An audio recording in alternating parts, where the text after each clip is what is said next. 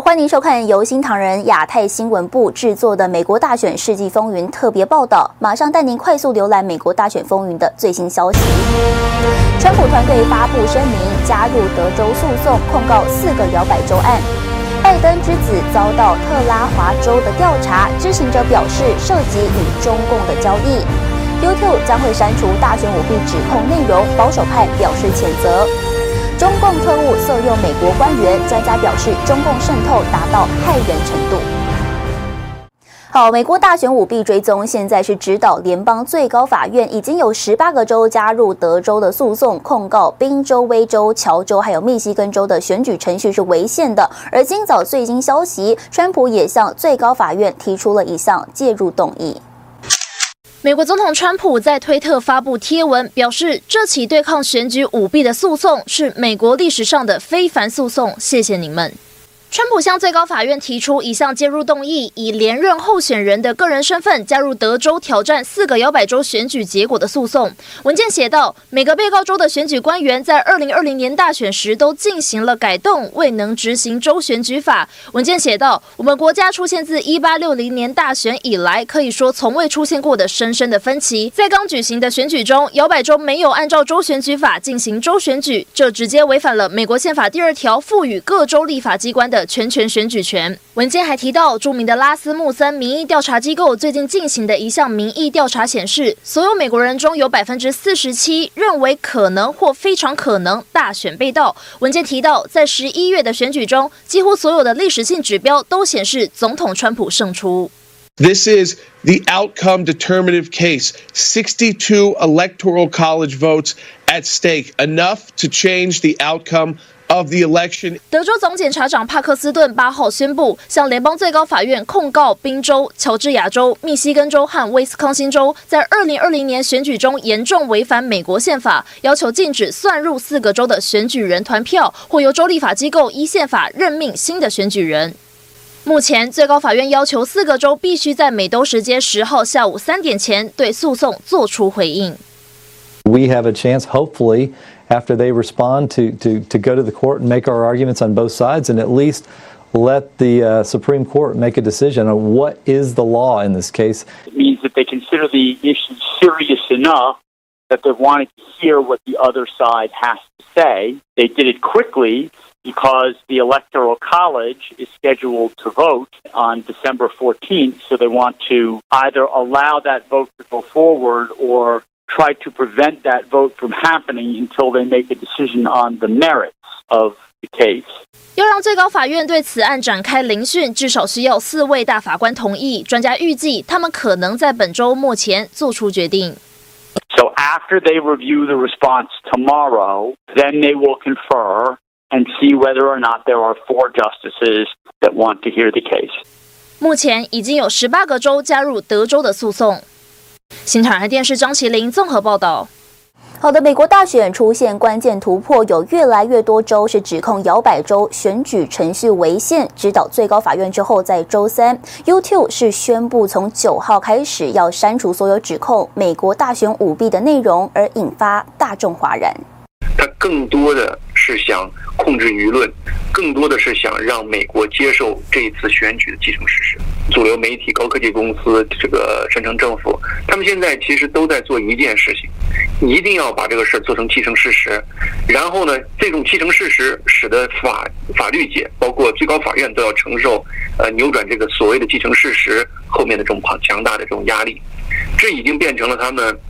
努力抗拒这种司法审查、宪这个违宪审查的一个最主要的方式了。除了要删除质疑大选舞弊的内容，YouTube 同时将 NBC 和 CBS 等左派大媒体定义为权威媒体，并表示要将平台观众与这些他们推荐的媒体挂钩。我觉得是一个有组织的、呃协调一致的一个呃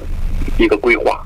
从十一月七号开始，所有的媒体统一一致的。呃，宣称拜登获胜，到此时此刻，所有的高科技公司、政府、媒体清一色的用统一的声音说话，而且呢，他还强调一种，就是说呢，要把关呃大家的舆论引向权威媒体。你基本上是看到了一个如中共一般全面封锁老百姓消息的这样的一个呃统一行动。虽然安全党期限已过，但川普法律团队在八日当天发声明说，美国宪法中唯一确立的日子是一月二十日的总统就职日期。尽管媒体拼命地想宣布这场争端已经结束，但川普团队将继续捍卫选举的完整性，直到公平准确地计算合法选票为止。川普总统在八日下午转发了一个推文，文中有一张新晋就职的最高法院大法官巴雷特的特效图片。显示巴雷特拥有火眼金睛的本事，而在九日的推文中，川普则再次提到“勇气”一词，拯救美国需要勇气。新唐人记者李兰纽约报道。好的，YouTube 进行内容审查，宣布呢将会删除所有跟美国大选舞弊相关的影片，也引发美国政要的谴责。共和党参议员霍利在推文当中表示呢，Google 拥有的 YouTube 正式宣布不再允许言论自由。如果你关心大选的公正性，就只能闭上嘴巴，乖乖坐好。他呼吁废除二三零条款，并且分拆这些科技巨头公司。而众议院共和党领袖麦卡锡则是讽刺的表示还记得 YouTube 在二零一六年是如何反击左翼媒体对川普的打压，但是呢，显然的，每当言论立场不符合科技巨头的利益，那么它就会变成是危害人们的观点。而 YouTube 宣布呢，从九号开始要删除所有指控美国大选舞弊的内容，而引发大众哗然。在美国大选关键时刻，新唐人亚太台是不间断的。传递第一手真实资讯，而观众朋友也可以透过新唐人亚太电视的官网 ntdtv.com.tw，以及呢我们的 Telegram 还有脸书平台来做收看。而目前我们在 YouTube 的直播是维持正常作业，也会在每次直播页面当中附上官网网址，请观众朋友跟我们来持续锁定美国大选的真相动态。好，再聊带您看到另外一个社群平台，脸书在周三呢，以纽约州为首的全美共四十八个州还有地区是联手提告社群媒体巨头脸书违反了反垄断法，指控脸书收购 Instagram 还有 WhatsApp，牺牲了消费者的利益跟选择权。当天，脸书的股价下挫百分之一点九三，也让纳斯达克指数下挫百分之一点九四。Just a few minutes ago, I led a bipartisan coalition of 48 attorneys general from around the nation in filing a lawsuit against the social networking giant Facebook. 在经历一年多的调查之后，纽约州认定脸书利用其行业主导地位和垄断力量压制对手，遏制竞争，并利用其庞大的数据和资金资源，以收购的方式消除其所认为的潜在威胁，包括对社交平台 Instagram 和即时通讯软体 WhatsApp 的收购，不但牺牲了消费者的利益和选择权，更扼杀了创新，危及数百万美国人的隐私。We are taking action today and standing up for the millions of consumers and many small businesses that have been harmed by Facebook's illegal behavior. 这项诉讼要求法院制止脸书当前及未来的反竞争行为。与此同时，美国联邦贸易委员会也在长期调查后对脸书提出了相同的反垄断诉讼，希望联邦法院对脸书发出永久禁令，包括剥离 Instagram 和 WhatsApp 在内的资产，禁止脸书对软体开发商施加反竞争条件，并要求脸书在未来进行并购交易时提前通知并接受审批等。这是继美国司法部起诉 Google 之后，美国今年第二宗针对科技巨头的重大诉讼案。如果被裁定违法，脸书或将面临被解体的命运。新唐人记者乔安综合报道。好，但您看到美国新闻网站 X 也在十二月八号爆出，有一名中国女留学生芳芳在奥巴马政府时期跟多名的美国政客发展性关系，来收集美国政府情报。而其中呢，涉案人士被传包含了民主党议员斯沃维尔。对此，共和党国会领袖麦卡锡点名斯沃维尔应该要被国会开除，并且质问民主党大佬佩洛西之前对案件是否知情。报道指出，这名女特务芳芳或克里斯丁芳，在2011年到2015年就读加州州立大学东湾分校期间，担任该校的中国学生会主席和亚太公共事务联盟主席。他通过参加针对美国市长的区域会议，迅速打入美国政客网络，至少与两名市长发展了性关系或暧昧关系。芳芳曾最努力接近的目标之一是民主党加州联邦众议员斯沃维尔。此外，他还收集了一些政府官员的私人资料，例如习惯、喜好。克里斯汀方这个人呢，他的行为呢，并不是传统意义上的那种窃取各种情报的间谍。他是中共啊，在奥巴马时期对中共采取全面的绥靖主义的时期，中共呢就利用西方的对中共暴政的警觉性的放松，进行全面的社会渗透，全面的收集美国社会的各方面的情资。在联邦调查局对芳芳进行调查之际，他突然在二零一五年离开美国，再也没有回来。新唐人记者柯宁挺纽约报道。